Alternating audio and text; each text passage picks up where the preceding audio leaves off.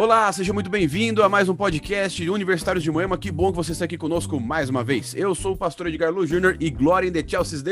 Olá pessoal, meu nome é Eric e o podcast dessa semana, irmãos, é para glorificar de pé. É isso aí, gente. Hoje nós vamos falar um pouquinho sobre adoração, então não sai daí não, porque nós já vamos começar.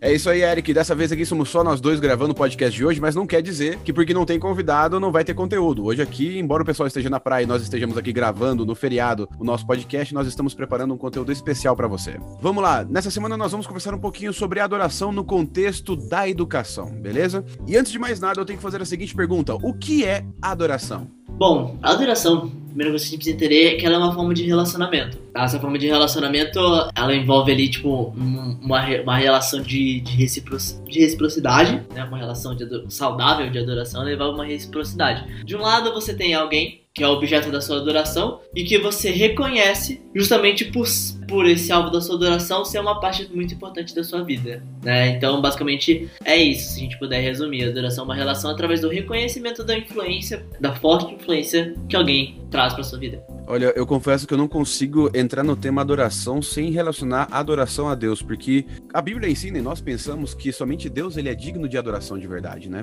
E quando a gente fala sobre adoração, a gente fala sobre um relacionamento de reconhecimento entre criador e criatura. Nós temos um relacionamento com alguém que é muito mais poderoso do que nós, um relacionamento com alguém que tem a nossa vida nas suas mãos, e esse relacionamento não é um relacionamento de medo, é um relacionamento de, é, é de alegria, é um relacionamento de amor, é um relacionamento de carinho, de ambas as partes com o seu devido respeito não é verdade? Então, adoração é quando você reconhece, no caso aqui, que Deus ele é poderoso, de que Deus é criador, de que Deus ele tem um plano para sua vida e por isso você confia que ele tem reservado para você aquilo que é que há de melhor para sua vida, né? É isso aí, eu concordo totalmente, pastor. E isso, né, desperta uma dúvida na minha cabeça, né, justamente porque quando você, né, quando você, a gente pensa aqui no que a gente acabou de falar sobre o que é adoração, ela parece ser uma parte muito, muito importante, muito grande na vida das pessoas que que entram nesse tipo de relacionamento. E eu, por isso eu queria saber de você, faz parte da nossa vida, até onde a nossa adoração pode chegar. Eu acho que para responder essa pergunta a gente tem que contextualizar um pouquinho a realidade é, é, nossa, que é a nossa realidade, né? Imagina o seguinte: você tem um relacionamento com seu pai, certo? Por toda a sua vida, o seu pai tem tido ou tem um poder muito maior sobre você do que você sobre ele, porque ele cuidou de você desde criança, ele te ensinou as primeiras palavras, ele pagou a tua escola, ele colocou comida na mesa, ele que dá a possibilidade de você continuar vivendo, é, é, dependendo da sua idade aí, né? Até você ficar uma pessoa independente. Quando a gente pensa qual parte da minha vida faz parte da, da minha adoração, eu tenho que perguntar também o seguinte: em que momento eu deixo de ser filho do meu pai simplesmente porque eu tenho outra coisas, outras coisas para fazer? Nenhuma. Se eu estou na minha faculdade eu continuo filho do meu pai, não continuo? Se eu estou no meu emprego, se eu estou no ambiente social com os meus amigos, em qualquer momento da minha vida eu continuo sendo filho do meu pai, continuo sendo filho dos meus pais e esse relacionamento continua apesar de eu estar fazendo qualquer outra coisa. Então quando eu penso em questão de adoração a Deus, eu penso nesse relacionamento que eu tenho com ele e eu entendo o seguinte, que não importa aquilo que eu faça, não importa onde eu esteja, eu continuo adorando a Deus com tudo aquilo que eu sou, com tudo aquilo que eu faço. Ou seja, minha respiração adora a Deus, meu relacionamento com outras pessoas pessoas adoram a Deus, o ambiente onde eu estou é, encontrado adora a Deus e tudo aquilo que eu faço adora a Deus. Então, a adoração ela deve fazer parte de todos os momentos da minha vida, porque eu faço parte de todos os momentos da vida de Deus. É engraçado, né? Porque quando a gente para pra pensar, a gente não, não existe momento, quando a gente pensa no, no relacionamento de adoração com Deus, não tem esse momento da nossa vida em que a gente está fazendo alguma outra coisa, porque as nossas conquistas, os nossos relacionamentos, as oportunidades, né? Todas elas fazem parte das bênçãos de Deus, elas fazem parte do plano de Deus. Mesmo as lutas, as lutas não são exatamente, as lutas e momentos de dificuldade não são, obviamente, não são planejados por Deus, mas as oportunidades que podem vir de você superar um momento de dificuldade e o crescimento que pode vir com elas, isso com certeza faz parte do plano de Deus, aproveitando de uma situação que recaiu, que recaiu sobre você e que Deus utiliza e aproveita para converter em bênção em seu favor. Então, é, né, por mais que a gente, a gente pense, nossa, existe, existe algum momento da minha vida em que não envolva adoração a Deus, quando você para, quando você para pra pensar e pensa o tamanho da influência que, é, né, que, o, que os planos e bênçãos de Deus têm na nossa vida, a gente percebe que não. Né? Não existe esse momento assim que você para e que você consegue pensar que realmente, como você falou, eu deixei de ser filho de Deus, eu deixei de ser criatura dele. Acho que olhando um pouquinho dessa temática do, do relacionamento dos pais, você pode pensar o seguinte: você esquece desse relacionamento de pai e filho quando você está em um ambiente em que esse relacionamento não combina com o que está acontecendo ali. E aí você pode colocar na sua cabeça que tipo de ambiente você acha que não combina com o relacionamento entre você e seu pai. Aí você pode colocar a mesma a, analogia para Deus. A sua adoração ela só para, esse relacionamento ele só é interrompido quando você faz ou quando você está em algum lugar ou algo, né, que não combina com esse relacionamento com Deus. Aí sim você cessa a adoração. E onde não está Deus, temos ali o inimigo de Deus e ali você acaba então voltando a sua adoração para outro lugar ou para outra coisa ou até para um outro ser, né? Mas a ideia aqui não é ficar tão pesado ainda essa conversa sobre adoração, mas prometemos aqui nos comportar, tá bom? Agora, uma outra pergunta que nós temos que fazer, ao mesmo tempo que nós lembramos que a adoração é um relacionamento em que nós é, é, nos relacionamos com Deus em todas as áreas da nossa vida, nós temos que nos perguntar também por que, que nós temos essa necessidade de adorar algo ou alguém. No nosso caso aqui, por que, que nós temos a necessidade no nosso coração de adorar a Deus? Por que, que o ser humano tem essa necessidade de adorar? A grande questão relacionada a isso é justamente porque nós somos criados, né, por Deus para nos relacionarmos com Ele. Como nós somos, né, nós somos criados por Ele, nós somos dotados, por benção dele, da inteligência de reconhecer o papel dele como Criador, que essa é uma, né, essa é uma função, essa é uma capacidade que em todo, né, que, que todos os seres vivos criados por Deus aqui na Terra só nós temos, né? Obviamente cabe a nós fazer esse reconhecimento que faz parte do relacionamento de adoração. É isso aí. Uma outra coisa também que nós entendemos que essa necessidade vem de você entender onde você está e quem você é. Olha só que legal. O ser humano tem essa essa essa sensação, essa noção de quem ele é e do tamanho que ele tem em relação às coisas, porque em todas as culturas, em todos os lugares, em todos os momentos da história, o ser humano estava adorando alguma coisa ou alguém. Por quê? Porque o ser humano sabe que ele é insignificante ou ele é pequeno em relação à criação, em relação a tudo aquilo que existe. Então imagine os seres humanos antigos de outras culturas falando o seguinte: olha, eu sou um ser humano, eu tenho capacidade de pensar, inventar tecnologias para me manter vivo, mas eu ainda sou menor do que o sol, eu ainda sou menor do que as estrelas, eu ainda sou menor do que aquilo que existe na natureza. Então, de acordo com o pensamento deles, eu preciso adorar aquilo que eu sei que é maior do que eu. Quando nós trazemos essa questão de adoração, essa necessidade de adoração para Deus,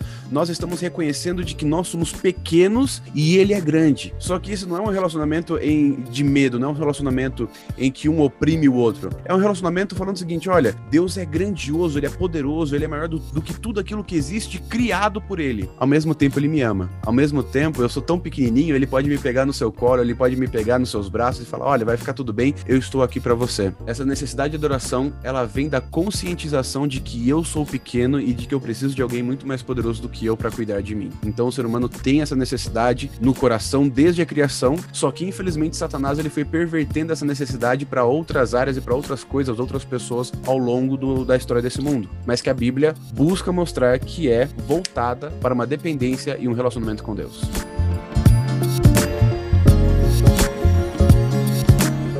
Bom, pessoal, considerando tudo aquilo que a gente falou agora, a gente já tem uma, no uma noção né, uma primeira noção ali de quais são as características principais de um relacionamento de adoração com Deus. Principalmente considerando o motivo pelo qual Deus criou a adoração e pelo qual nós, como seres humanos, fomos criados lá no início, lá na criação, para adorar a Deus, tá? O que, envolve, o que envolve tudo isso. A grande questão é, hoje em dia, gente, o nosso relacionamento com Deus, o nosso, né, o nosso próprio relacionamento com a criação em si, ele não é mais o mesmo, porque infelizmente nós, né, o, ser, o ser humano caiu em pecado, foi expulso do jardim do Éden, e desde então ele tem se afastado de Deus e tem adotado uma, uma postura cada vez mais tendente a se afastar dele, se aproximar do pecado. Eu acredito que isso trouxe alguma mudança na nossa adoração e na, na forma de exercer esse relacionamento com Deus. O que você acha, pastor?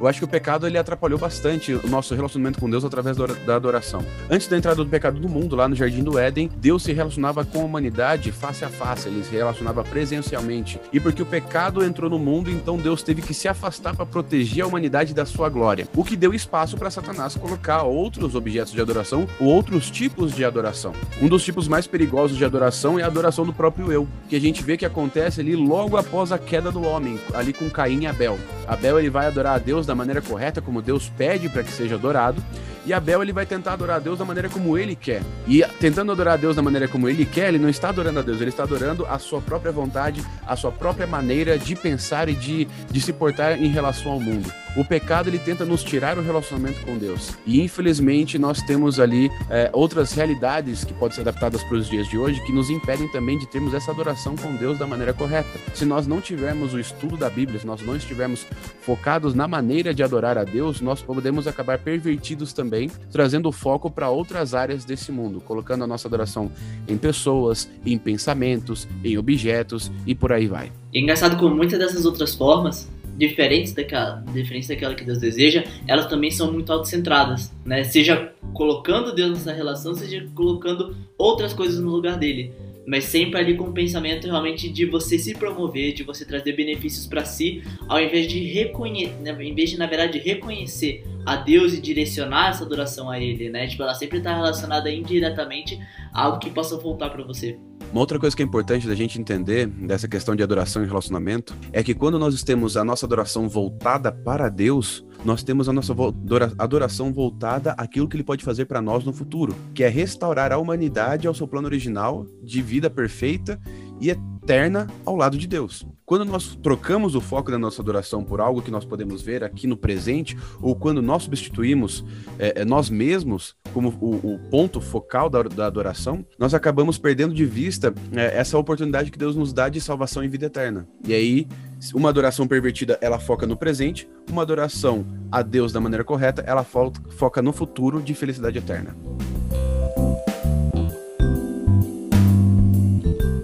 Vamos lá. Agora que nós entendemos o que é adoração e por que ela é tão importante na nossa vida, no nosso relacionamento com Deus, por que, que é importante nós ensinarmos as futuras gerações a adorar a Deus? A adoração, ela só existe enquanto existem duas pessoas dentro desse relacionamento, certo? Enquanto você, enquanto existe eu aqui, dentro desse relacionamento, reconheça aquilo que Deus faz pra minha vida. A questão é que é o seguinte, a minha vida é finita. Eu, justamente por ser alguém que tá imerso em pecado, né, inevitavelmente eu vou morrer. Eu acho que parte de você manter a adoração e esse reconhecimento a Deus faz parte também de é, você trazer esse conhecimento para as outras pessoas, das bênçãos que Deus também traz para elas, né? E não só por uma questão né, de você manter ela adiante depois do morrer, mas também você fazer ela crescer, você ajudar cada vez mais, porque afinal de contas Deus ele tem bênçãos guardadas para todos, né? E de alguma forma ou de outra Deus ele abençoa a minha vida, a vida do pastor, a sua vida, né, ouvinte? Fazer crescer a adoração é fazer crescer o reconhecimento daquilo que Deus faz para mim individualmente e para a humanidade como um todo. Eu gosto de pensar dessa questão da adoração com as futuras gerações, da maneira como nós utilizamos a educação para as crianças. Por que, que nós trazemos é, um resumo do conhecimento do mundo para as nossas futuras gerações, para as crianças na escola. Para que ninguém precise reinventar a roda, para que ninguém precise partir do ponto zero do conhecimento para poder seguir em frente. Quando, quando nós passamos a nossa adoração para as futuras gerações, nós partimos do mesmo princípio. Já tivemos outras pessoas que tiveram um relacionamento com Deus e é, tiveram frutos desse relacionamento. Analisando a história dessas pessoas, dos heróis da Bíblia, ou até mesmo as nossas próprias histórias, nós ensinamos às crianças que elas podem partir do, do ponto em que ter um relacionamento com Deus vale a pena. Elas não precisam apostar em um relacionamento com Deus porque elas conseguem ver que esse relacionamento já gera frutos, esse relacionamento já dá é, é, benefícios para você levar para sua vida toda. Você ensina sobre os feitos de Deus antes do nascimento delas. E dessa maneira você mostra como as crianças ou como as futuras gerações podem se relacionar com Deus e o que, que eles podem fazer é, é com Ele dali para frente na sua vida também.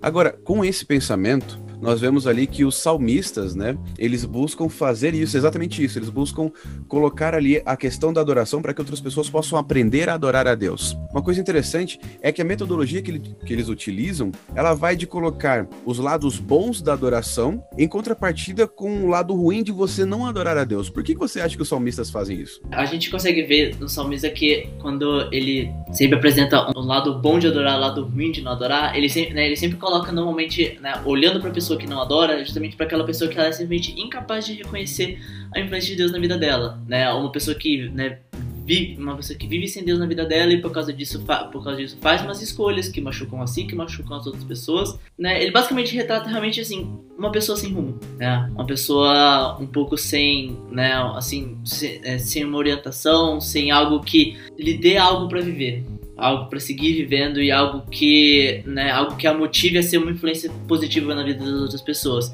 Por outro lado, quando ele fala do lado bom, fala do lado bom da adoração, né, você sim consegue ver o salmista sempre tipo reconhecendo constantemente aquilo que Deus faz pela minha vida e justamente porque né, Deus faz tudo isso para mim, eu quero, eu quero que as outras pessoas saibam o que ele tem, o que ele tem feito por mim e eu quero que essas minhas bênçãos transbordem para as outras pessoas, né? O que mostra também muito do que Deus espera da gente, os frutos positivos que, que, né, que, a gente, que nós podemos esperar da adoração a Deus.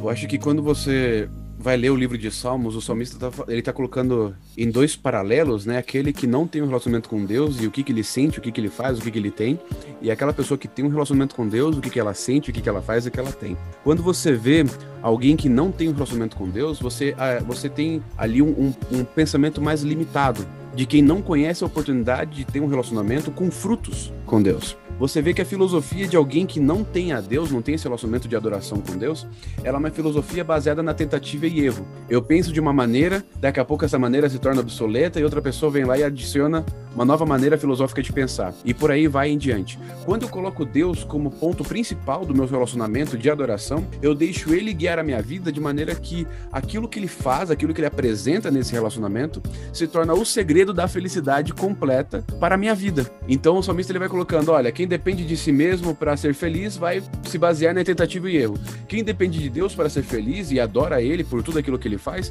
vai ser feliz não somente aqui na terra, mas vai ser feliz também no céu.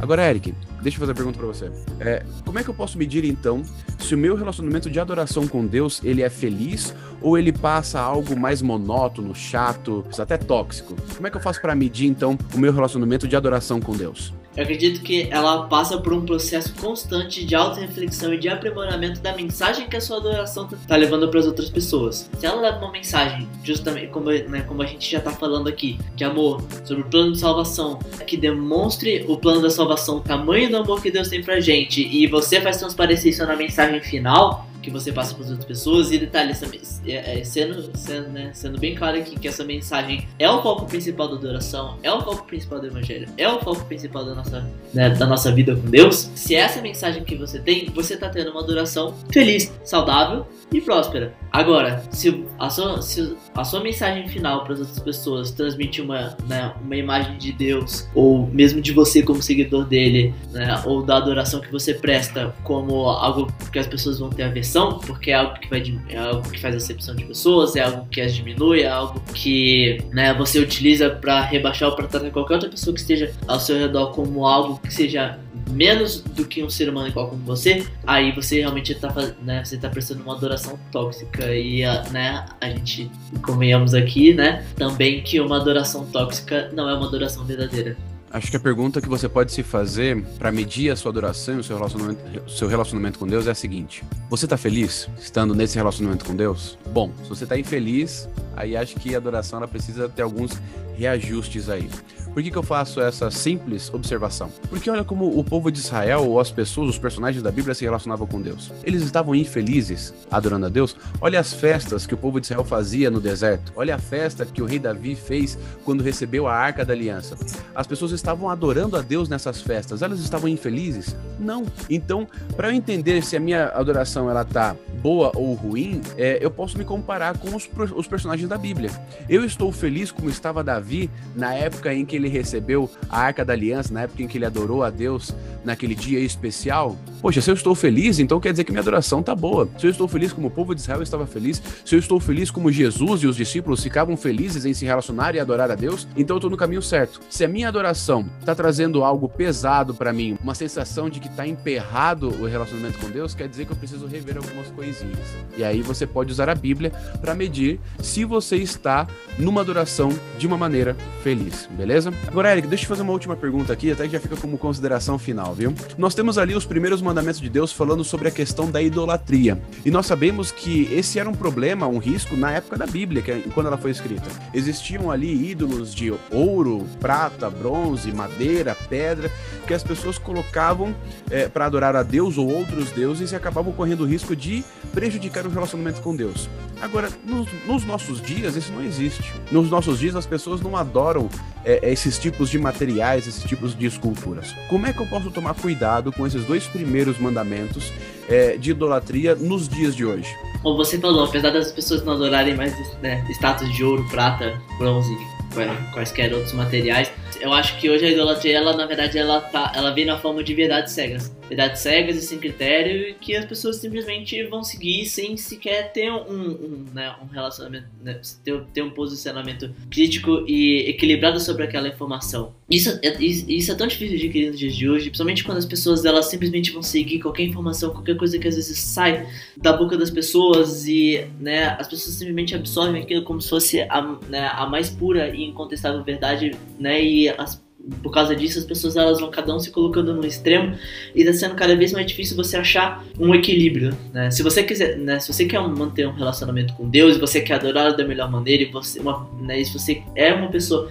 que está constantemente preocupado em ser alguém que adore cada vez mais de uma maneira próxima, de maneira saudável, de maneira frutífera, né, adorando a Deus em espírito e em verdade, você vai saber olhar hoje em dia para uma influência, você vai dizer, isso agrega para minha adoração, né, de forma que eu consiga cada vez mais adorar Deus em espírito e em verdade, ou isso vai me levar por um outro caminho, por um caminho diferente que vai me levar para uma adoração infeliz e tóxica. É justamente pensando nisso que a gente tem que estar constantemente ali. Por isso, é por isso que a gente precisa adotar uma, uma, uma adoração consciente, né, uma adoração que faça parte da nossa vida constantemente, né, e que seja capaz de filtrar e trazer para si apenas aquilo que te, apenas aquilo que te agrega.